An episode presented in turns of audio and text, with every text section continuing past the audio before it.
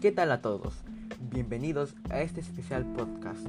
Mi nombre es José Félix Punil Curo y el día de hoy apreciaré una de las obras más recientes de Cecilia Curbero. Me refiero ni más ni menos que a Lucas e Inés, sin etiquetas.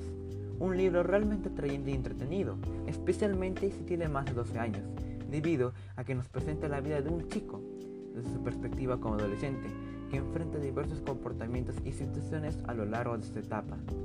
Este libro nos narra la historia de Lucas, un joven introvertido y que en sus propias palabras vive en otro mundo alejado de los demás, actitud del cual está orgulloso y no piensa cambiar.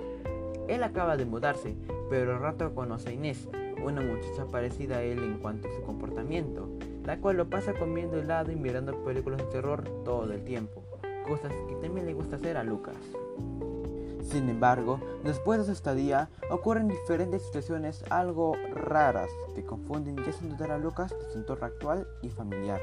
No obstante, con la ayuda de su nueva amiga, él buscará la explicación de todos estos casos. Este libro me agrada principalmente porque te detalla de manera explícita e implícita las cualidades de cada personaje. Es más, en algunas partes te motiva a inferir las personalidades de estos mismos, entendiendo cómo se comportan o actúan. Otro punto que también me agrada fue el desenlace, muy único siendo sinceros, ya que te permite elegir uno de dos finales, algo realmente didáctico y que de cierta manera rompe la cuarta pared. O sea, habla directamente con el lector y lo hace participar, lo cual es algo que me gusta.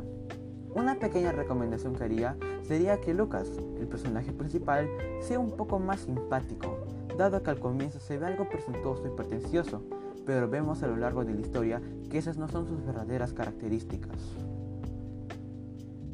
Considero que es un buen libro, gracias a su novedosa trama, sus buenos personajes y su final, siendo este uno feliz. Finalmente, le doy al libro un 8 de 10, siendo este el primer libro que leo este año. Bueno, esta fue mi reseña. Mi nombre es José Félix Unilcuro y me despido.